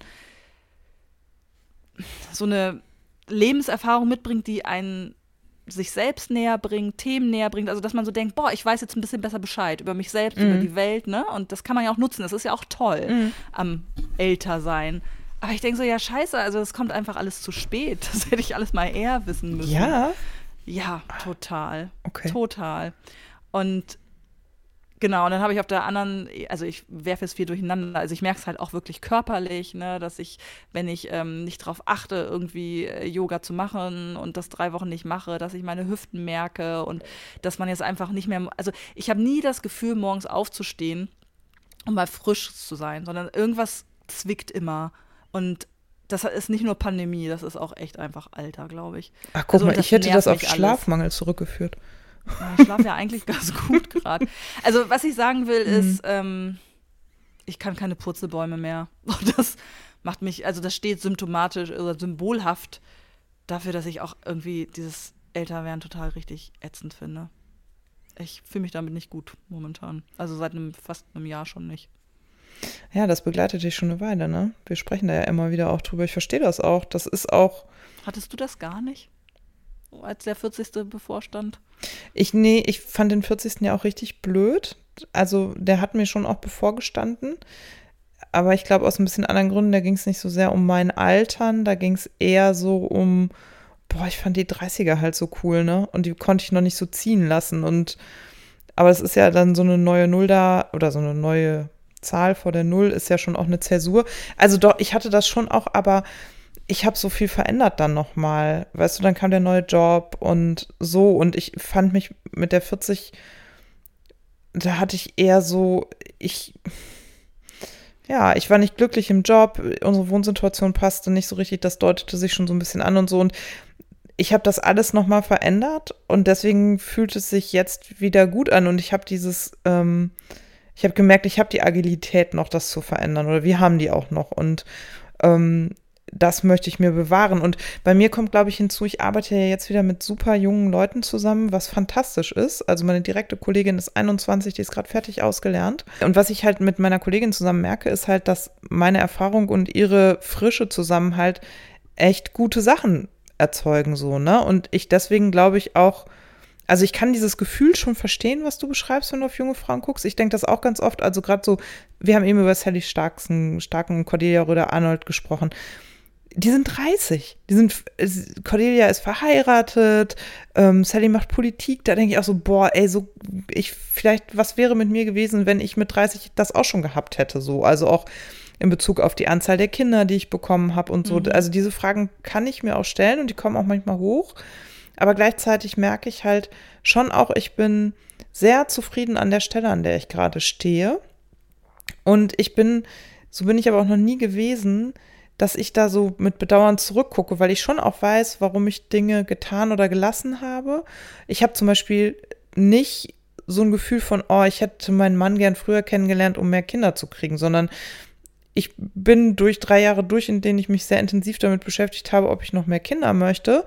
Und das war da schmerzhaftes Thema, aber jetzt ist das auch gut, so, das nur mal so als Beispiel, ne? Und ähm, ich finde das total cool, dass es so viele krasse Frauen gibt, die so jung schon so gut aufgestellt sind, aber die zeigen in den Social Media natürlich auch nur diese Seiten, wo sie stark sind. Also mich interessiert da dann immer eher, ich denke, oh, ich würde mal gern hinter die Kulissen gucken und gucken, wo ihr nicht so tough seid. Was ist, weil das kann nicht sein. Das ist, also ich glaube schon, dass Social Media, also das ist ja auch so eine Generation, die damit aufgewachsen ist und die das gut für sich einzusetzen weiß und gerade in diesem feministisch-aktivistischen Kreis, ähm, die glänzen total und ich bewundere die auch rhetorisch und für ihre Botschaften und ihre Kommunikation enorm. Aber ich glaube ganz fest, da wird es auch Bereiche geben, in denen die sich nicht so sicher und erfahren fühlen und über die wird halt dann bloß nicht gesprochen. Also ich, ich glaube dieses Bild halt auch nicht zu 100 Prozent, ne? In den letzten Jahren hat es bei mir immer so gemacht. Klapp, klapp. Und ich hatte so das Gefühl, dass eine Tür nach der nächsten zugeht. zugeht. Ich kann dir jetzt mhm. gar nicht sagen, was auf diesen Türen genau draufsteht, also wo die hinführen, aber das ist mein Gefühl, dass ich denke, jetzt ist irgendwie alles schon in Stein gemeißelt. Jetzt ist es, wie es ist und so bleibt es jetzt auch. Und das ist total rentnermäßig, ne? Also ich, ich, ich beklage äh, Rentner, die es nicht nutzen, ihre Freiheit jetzt nochmal äh, ja, ihre Freiheit nochmal zu nutzen, um irgendwie Reisen zu machen und so. Das würde ich denen ja immer raten. Und selber sitze ich schon 20, 30 Jahre vorher da und denke, oh Gott, das ist alles zu Ende. Das ist ja, also ich merke das ja auch, wie dumm das irgendwie ist, aber das ist das Gefühl, das in mir wirkt. Kann ich ja jetzt auch nichts dran machen. Es fühlt sich an, als würde, würde ich ähm, viele Dinge nicht mehr machen können, die ich vielleicht hätte mal machen sollen oder früher hätte machen sollen oder so. Keine Ahnung. Ähm, also das heißt, du siehst die Türen, die sich schließen, aber du siehst noch keine neuen, die sich vielleicht auch öffnen könnten. Ja, und hab die Angst, dass da auch nichts mehr kommt, mhm. was sich großartig öffnet. Tatsächlich, ja. Ich, ja, ich bin halt schon jemand, das habe ich, glaube ich, in der letzten Folge auch gesagt, ich hadere ja schon immer mit Blick nach hinten, ne? Was hätte, mhm. sein können und so. Und ich war halt immer so furchtbar vernünftig und zielstrebig. Das und kann dann, ich auch. Ja. Oh, und das jetzt im Rückblick denke ich, mein Gott, ey, es lag noch so viel Leben vor dir. Du hättest Dinge tun können, du hättest dir Zeit nehmen können, du hättest reisen können, du hättest was weiß ich machen können, ne? aber immer schön brav eins nach dem anderen. Ich war nie die, die auf Partys versumpft ist. Also zum Beispiel, das ist so ein Punkt, dass ich denke, ich habe nie richtig gefeiert. Ich habe nie wilde Partys gehabt. Ich hatte nie so eine Party, äh, Party, ähm, Phase, wo Menschen, die mich kennen, auch sagen, Sandra, ganz ehrlich, du bist aber auch eher ein Tagmensch. Du liebst es, morgens früh aufzustehen. Wäre das denn überhaupt dein Ding gewesen? Wärst du denn wirklich glücklicher gewesen, wenn du gefeiert hättest? Das hat ja Gründe, warum du das nicht getan hast. Aber ich habe schon auch ein bisschen das Gefühl, dass ich mir oder ein bisschen selber im Weg stand manchmal. Und ähm, dann habe ich halt lieber freitags den Tag gesetzt, wo ich mit meinem Nebenjob mein Studium finanziert habe und immer irgendwie beim Radio sein musste morgens um äh, halb neun, und donnerstags waren immer die Abi, äh, die Abi-Partys, ja. die Uni-Partys, die, ne? die Uni-Partys waren immer donnerstagsabend Ja, und Sandra war immer die, die als erstes gegangen ist, weil sie so, so brav am nächsten Tag arbeiten gegangen ist. Ich hätte ja auch irgendwie durchmachen können und zum Radio fahren. Nein, mir war der Schlaf dann schon wichtig, dass ich ausgeruht irgendwo bin. Und so rückblickend denke ich, boah, Sandra, ey, was warst du für eine lang, was hattest du für ein langweiliges Leben, ne? Und auch das stimmt nicht, weil wenn ich dann mal so gucke, was ich alles erlebt habe, das, also ich hatte kein langweiliges Leben, aber es fühlt sich für mich jetzt so an. Ich sitze jetzt hier mit 40 und denke, ja, kannst du halt nicht nochmal machen, ne? Auf die Uni-Party gehen, donnerstags abends und noch irgendwie in der Nacht wilde Sachen erleben, Anekdoten, die du dann irgendwann deinen Kindern erzählst. Ist vorbei. Ende. Ja, aber das ist doch, guck mal, total interessant. Also, während ich dir zuhöre, denke ich so, hatte ich auch alles nicht. Ich bin auch keine Partyhäsin gewesen. Ich hatte mal eine Single-Phase, in der ich ein bisschen mehr Party gemacht habe. Habe ich vor allen Dingen mit Migräne fünf Tage lang be ähm, bezahlt, weil, ne, wenn man Migräne hat, weiß ja selber, so ein unregelmäßiger Tagesablauf nicht so eine gute Idee. Das stimmt auch. Und ähm, dann- das habe ich dann auch irgendwann wieder gelassen und Alkohol spielte auch eine große Rolle bei Migräne. Aber ich glaube, du zählst jetzt halt so Sachen auf, die du nicht gemacht hast, die vermeintlich mit Spaß und Lebensfreude konnotiert sind. Und was ich ja aber total medial geprägt finde, so sind wir aufgewachsen. Wir sind aufgewachsen mit der Bravo und den Mädchen, die gesagt haben, Partys und Knutschen ist cool. Und ich fand Partys mit 17 schon uncool. Ich bin nicht gern auf Partys gegangen, wo laute Musik war, der ganze Raum verraucht war und äh, alle sich anschreien mussten. Ich habe schon immer lieber mit meinen Freunden bei einem Wein zusammengesessen, auch mit 17. Ja, ist total spießig vielleicht. Und habe gute Gespräche geführt und habe versucht zu ergründen, wer sind wir und wenn ja, wie viele. Das hat mir Spaß gemacht und das mache ich bis heute total gern und das fehlt mir total in diesem Pandemiejahr. Aber ich, also, und das denke ich so, es geht doch am Ende eher darum, zu wissen, was mache ich gerne, was habe ich gern, was brauche ich. Und natürlich gehört dazu dann auch, das auszuprobieren. Aber wärst du, du hättest doch Party gemacht, wenn du da Bock drauf gehabt hättest. Du sagst ja selber, das war überhaupt nicht deins. Du wolltest halt beim Radio arbeiten und wollt, also egal, ob du damit Geld verdienen wolltest oder nicht, aber du hattest ja eine Motivation beim Radio zu arbeiten. Und das ist doch das, was, was dann den Wert für dich auch kreiert ja, und hat. was mich tatsächlich ja auch dahin gebracht hat, wo ich Genau. jetzt bin. Also ich wäre nicht da, wo ich jetzt bin, wenn ich das alles anders, also Richtig. vielleicht, das kann man nicht sagen. Ich will nicht sagen, dass man, wenn man Party macht, nicht, nicht ne? Also, aber ähm, natürlich sind diese Referenzen, dann arbeitest du beim Radio, da lernst du Leute kennen, dann hast du irgendwie das Volo und also das hat ja alles aufeinander aufgebaut und das, was jetzt ist, ist das Ergebnis dessen, was war. Punkt. Genau. So.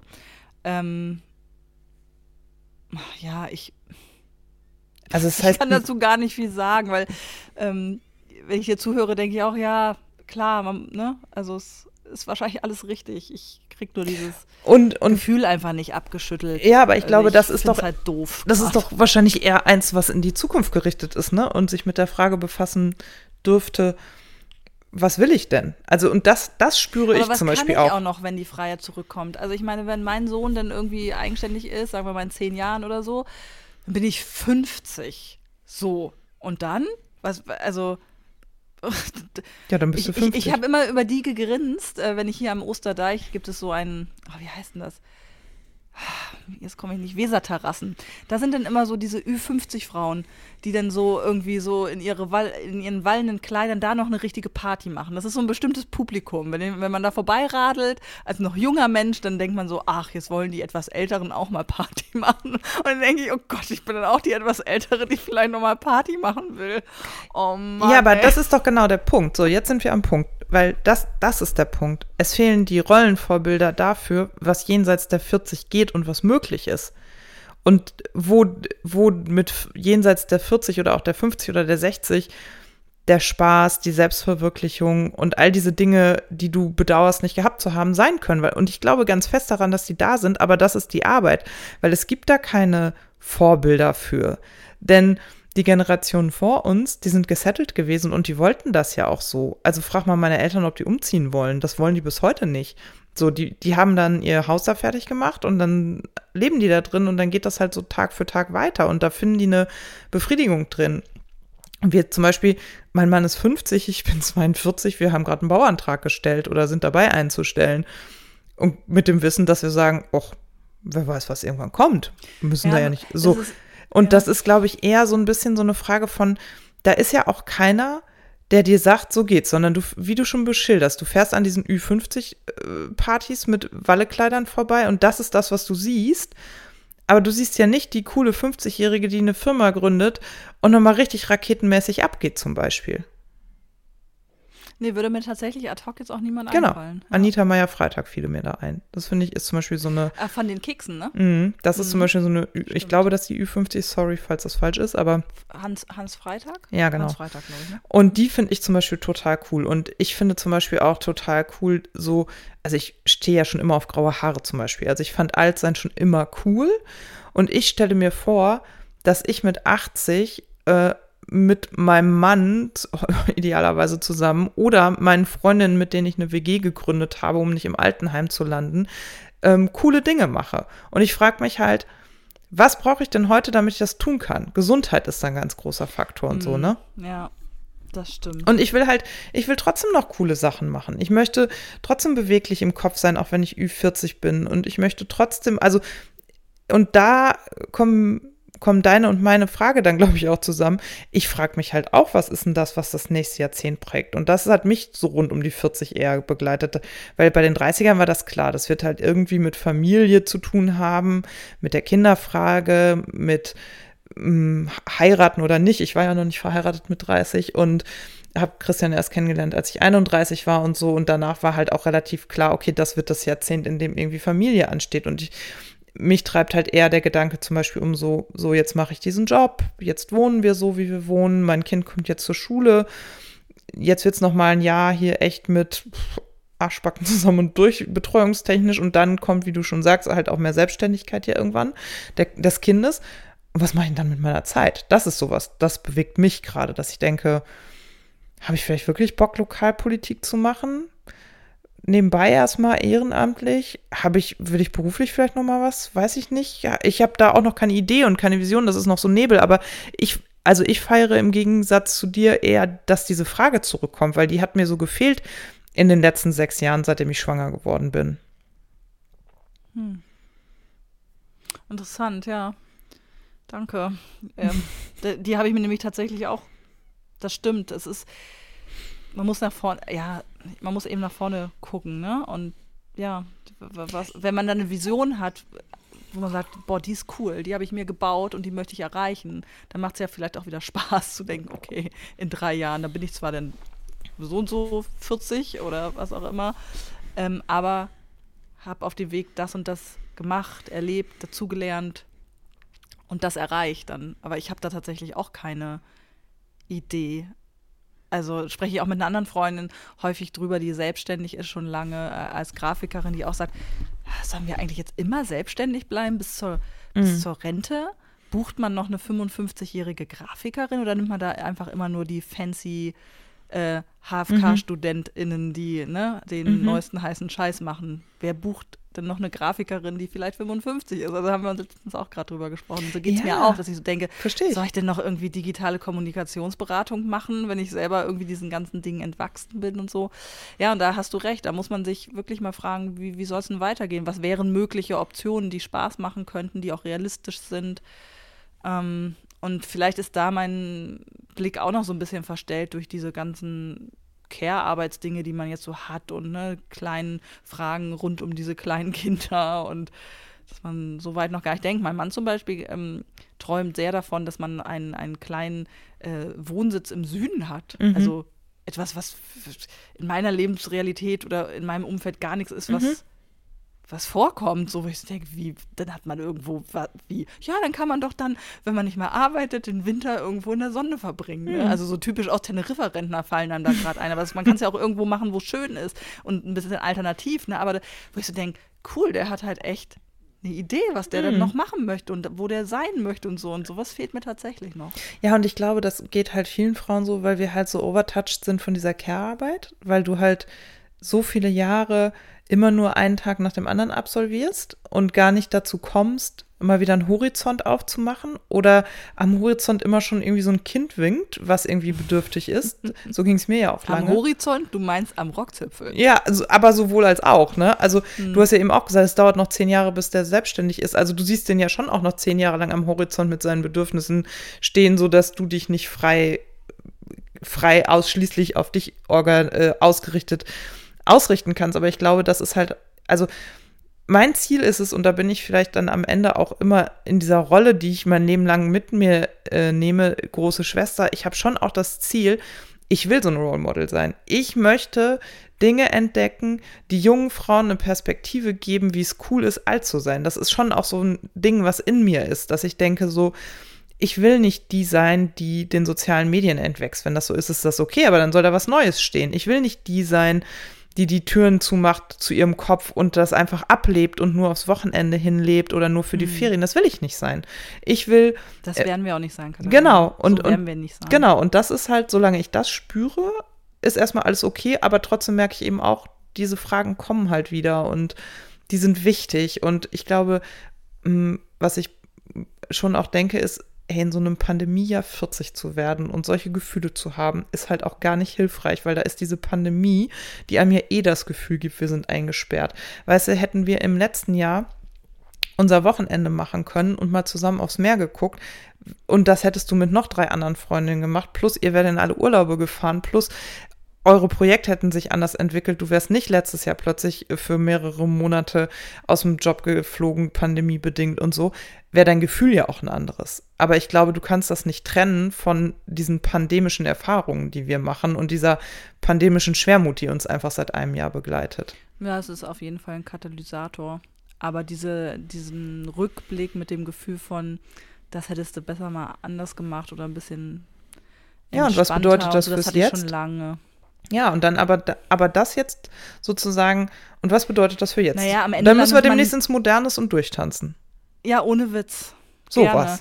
Aber ähm, da, da, landet man am Ende bei diesen Kalendersprüchen, dass man, von denen man auch dachte, dass man sie nie äh, fühlen würde. Und ich fühle sie trotzdem, nämlich, dass man sich seiner ja. Begrenztheit, auch äh, seiner, seiner mhm. Jahresbegrenztheit bewusst sein muss ja. und jeden Tag so leben muss, dass man nicht bereut, dass man ihn ungenutzt gelassen hat. Aber das baut für mich auch schon wieder so einen Druck auf. Da sind wir auch wieder bei diesem ne, Making also, Memories Scheiß. Ja, ne? Mhm. jeden Tag irgendwie so zu, das, das, also wie soll ich den denn jeden Tag gestalten, dass ich zufrieden bin und sagen kann, ja, das, der war jetzt nicht verschenkt, weil man muss ihn auch mal verschenken und sagen, ja, heute geht mal gar nichts.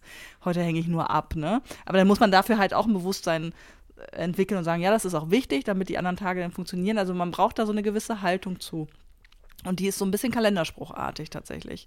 Ja, mir hat er ja nach wie, das hatten wir, glaube ich, schon mal an einer anderen Stelle auch, mich hat ja meine ähm, Therapeutin, als ich, ich habe ja irgendwann so eine Therapie gemacht, weil ich so Angst vor Spritzen habe. Und die hat mich irgendwann gefragt ähm, und gesagt, überlegen Sie mal, wenn Sie 80 sind und im Schaukelstuhl auf Ihrer Terrasse sitzen, mhm. was für ein Gefühl soll Sie denn da begleiten? Und was, wie wollen Sie auf Ihr Leben zurückblicken? Und da habe ich für mich, und das hole ich ganz häufig raus, dieses Bild, dass ich denke, wenn ich jetzt 80 bin und auf diese Jahre zurückblicke, ist das okay. Und im Moment trägt mich halt ganz stark dieses Gefühl von, ich möchte gern im Moment sein, also in diesem Tag. Also das, dieses Zurückblicken, merke ich, kann ich gerade nicht gut. Also vielleicht ist das auch einfach eine Verweigerung von mir sozusagen oder ein Selbstschutz. Und dieses nach vorne blicken geht ja gerade auch nicht. Also ich habe mich gerade mit der Republika befasst, die ja dieses Jahr ähm, nochmal online stattfindet. Und ich finde, also die haben das Motto in the meantime und erklären das so. Und das fand ich ganz passend. Alles, was wir in unserem Leben bisher an Plänen gemacht haben, gilt gerade nicht mehr und wir können aber gleichzeitig auch noch keine Zukunftspläne machen aufgrund der Pandemie. Und das fand ich so mega logisch und das hat mich so krass abgeholt in dem, wie ich mich fühle. Also ich dachte, okay, es ist auch in Ordnung im Moment einfach nur im Jetzt zu sein und einfach nur diesen Tag zu schaffen und irgendwie dabei noch vielleicht eine nette Zeit gehabt zu haben im Rahmen der Möglichkeiten, die wir gerade haben. Und wenn das nur heißt, dass ich meinem Kind gegenüber heute nicht ausgeflippt bin, sondern geschafft habe, geduldig zu bleiben oder was weiß ich, was das für den Einzelnen bedeutet. Und aber das auszuhalten, Tag für Tag, Woche für Woche, Monat für Monat, das ist, glaube ich, halt auch total anstrengend, weil wir natürlich total darauf gedrillt sind, eigentlich Pläne zu machen und in die Zukunft zu gucken und in die Vergangenheit. Und das meine ich mit, ich glaube, dass diese Pandemie diese Emotionen viel stärker katalysiert, als wir das gerade ähm, wahrnehmen können. Also setzen wir uns jetzt alle mal hin und überlegen, wie wir uns mit 80 im Schaukelstuhl fühlen wollen. Ach, ich bin da, ich, ich habe auch, also ich komme mir gerade so ein bisschen stammelig vor, weil das wirklich noch ungeordnete Gedanken kann man nicht mehr sagen, sondern eher so Gefühlszustände mm. sind. Ich merke einfach, ich habe ein Thema damit und aber ich glaube, dass das total wichtig ist, dass wir darüber sprechen. Ja, genau. Sachen genau. im Badezimmer stehen haben und mich damit jetzt so fett abends eincremen, weil ich denke, vielleicht kann man ja doch noch irgendwas retten. Also, weißt du, so oh, wirklich. Also ich. Ach, du bist da, aber auch so gemein zu dir. Ja. Ja, wach du mal morgens neben mir auf. ja, sehr gerne. das machen wir. Machen wir hoffentlich auch bald mal. Wobei wir ja äh, auch, das kann man ja auch mal sagen, wir sind ja auch realistisch genug und kennen uns gut genug, also uns jeweils selber, um zu wissen, wir brauchen zwei Einzelzimmer, wenn wir zusammen ja. verreisen. Also, ne, auch das haben wir ja sehr früh geklärt. Mit, genau, auch mal aufzuräumen mit diesem Gefühl, äh, das kennen vielleicht auch Mädels, die miteinander verreisen. Wenn man sich total gut versteht und so, dann teilt man sich natürlich ein Zimmer und quatscht noch bis spät in die Nacht. Nein. Nee, muss nicht sein, wenn man sich gut versteht. wenn man sich gut versteht, hat man äh, Respekt voneinander und sagt, nee, ich finde das auch gut, die Tür zuzumachen und einfach ganz entspannt nochmal so seine eigene Stunde zu haben und in Ruhe zu Voll. Also fühlt euch ja nicht unter Druck, ihr dürft Einzelzimmer nehmen. Absolut. Das ist das Allerschönste, wenn man ein Freundinnenwochenende mit Privatsphäre machen kann. Oder? Toll. Ich ja. liebe das sehr. Ja. ja, gut. Ich so. melde mich wieder, wenn ich äh, Antworten auf Nee, ich finde das ganz schön, dass wir uns dahin entwickeln, dass wir die Fragen hier aufwerfen. genau. Was das. wollt ihr mit 80 im, im Schaukelstuhl. Im nee, aber auch, also, Gefühl. und vor allen Dingen denke ich immer so, ist das wirklich Ü40 diese Thematik oder ist das Zeichen der Zeit, Frauen heute? Oder vielleicht auch eine Typfrage? Ach ja. Weiß ich nicht. Also es gibt ja auch genug Ü40 Frauen, von denen ich das Gefühl habe, ah, die sind aus ihren 20ern nicht rausgekommen, was dann irgendwann auch ein bisschen albern wirkt auf mich. Aber ähm, also ich finde diese, diese Frage von, wie, wie will ich altern, die ist super spannend. Die würde ich auch gerne mehr mit dir hier besprechen, ehrlich gesagt, weil mich auch dieses Wechseljahrsthema zum Beispiel nach wie vor so umtreibt. Und ich da jetzt auf verschiedenen Seiten nochmal folge und so und ich merke, wie ich so Bock habe, das in mein Leben zu lassen. Und ähm, ich glaube, das wird ein Thema für uns hier. Ich habe letztens die Anfrage bekommen, ob ich Mentorin sein möchte für Gründerinnen. Oh, wie cool ist das denn? Ja, und ich war so total baff und, dachte, und das war dann auch so ein, eigentlich so ein überraschend guter Moment, dass man denkt, boah, ja, jetzt bist du so alt und die ja, Leute nehmen gut. das so wahr, dass du jungen Menschen was sagen. Wie geil. ja. Mhm. Ja, aber das, äh, also da merkte ich so, dass das sind auch so Momente, an die muss ich mich gewöhnen. Also mir geht das auch so, wenn ich von äh, meiner Mitarbeiterin Kim irgendwie den, das Geburtsdatum lese, ne, und denke, boah, krass, ich bin doppelt so alt nahezu, ne? Also sich das klar zu machen. Hm. Ich habe ja immer noch das Gefühl, ich werde gerade noch so erwachsen. so, weißt du, kennst du das? Ja, voll. Wenn man schon irgendwie lange aus der klar. Uni raus ist und immer noch das Gefühl hat, man sei studentisch und irgendwann muss man sich sagen, nee, mm -mm. ist nicht mehr. Ich denke manchmal auch so, meine, ich habe morgens immer einen Call mit meinen beiden sehr jungen Kolleginnen. Die eine ist eben 21, die andere gerade neu angefangen, 29. Und manchmal komme ich so ins Schwafeln und denke, oh Gott, Oma, erzähl wieder vom Krieg. Ich muss dringend ein anderes ja. Narrativ für mich finden. Das geht so gar nicht. Ja, und jetzt mal, jetzt habe ich eine, also tatsächlich ernsthafte Frage. Ich erinnere mich als, äh, als würde ich sonst unernsthafte Fragen. Immer. Sarah, Nein, ich erinnere Sarah, mich, als ich Volo gemacht habe, ja. ähm, da war ich 27, glaube ich ja, in der Agentur, da hatte ich eine ähm, Agenturchefin, die auch mit uns, äh, das war ein reines, reiner Frauenladen, mhm. äh, unterschiedliches Alter, die so sehr eng war und sehr locker und mhm. so und die dann auch so ins Büro kam und ähm, dann sagte, oh, heute geht es ihr gar nicht gut, sie hat so stark ihre Periode und mhm. und mich hat das total befremdet zu der mhm. Zeit. Jetzt bin ich ja selber jemand, der mit dir darüber spricht, weil mhm. ich denke, es ist total wichtig, dass man sich klar macht, man ist nicht so leistungsfähig an solchen Tagen. Und dann frage ich mich, wenn ich das jetzt also wie soll ich mich verhalten gegenüber Menschen Anfang 20, also Frauen Anfang 20, finden die das wohl gut? Also, dass es da jetzt so diese Enttabuisierung geht? Oder sitzen die da auch und sagen, oh Sandra, ey, ich will's echt nicht wissen? Also, ich merke, dass ich, dass ich Angst habe, dass, dass aus meiner heutigen Perspektive und dieser Bubble mhm. bei Instagram, ich denke, es ist voll gut darüber zu mhm. reden, aber dass es halt junge Frauen gibt, die wie ich ich war ja ein Ting älter, aber die auch denken, oh, too much information, will ich gar nicht wissen, lass uns nur professionell zusammenarbeiten. Also inwieweit diese weibliche Solidarität über die Generationen auch funktioniert. Also wie gibt man das weiter, ohne dass man auch vielleicht Leute so verschreckt, weil sie das eben nicht gewohnt sind oder weil sie sich da selber erst rantasten müssen und vielleicht auch selber eben eigenständig rantasten sollten? Das ist eine sehr gute Frage und ich habe neulich eine Situation gehabt, in der ich glaube, ich mein komplettes Team mit meiner Haltung dazu total überfordert habe. Ja, es ist, ähm, das, ich muss das auch gerade Vielleicht muss man das ansprechen und fragen. Weißt du? Also, mm. oder ich, ich, ich weiß nicht. Das ist ja, das ist eben auch typabhängig. Man kann ja nicht sagen, du hast eine, auch eine Frau, dann wird das schon in Ordnung sein. Also es ist, ja, ja, genau. Und es man ist will ja, sie bestärken, empowern, mm. aber man will auch nicht übergriffig sein oder Dingen vorausgreifen, nur mm. weil man es ja jetzt selber schon na, besser in Anführungsstrichen weiß. Also, ja, genau. Und ich meine, es ist immer hilfreich, bei sich zu bleiben, ne? Aber es ist natürlich auch, also ich glaube schon, dass das auch befremdet. Und bei mir kommt ja noch hinzu, dass wir hier so ein bisschen so einen Dorfkontext haben. Das heißt, die Bubble, in der ich unterwegs bin, die ist ja ganz häufig auch gar nicht Common Sense hier in meinem Alltagsleben. Mhm. So und ähm, ja, das, das sind alles total richtige Fragestellungen. Ich habe da auch keine richtigen Antworten drauf. Und äh, ich merke. Wollen wir unseren Podcast irgendwie umbenennen in. Die Grannies? Life is not a Fra Kinderspiel. Fragen, auf die es keine Antworten ja, gibt. Genau. Oder so. Die Grannies, oh Gott, ey, das ist. Ich, mach, ich lege es auf.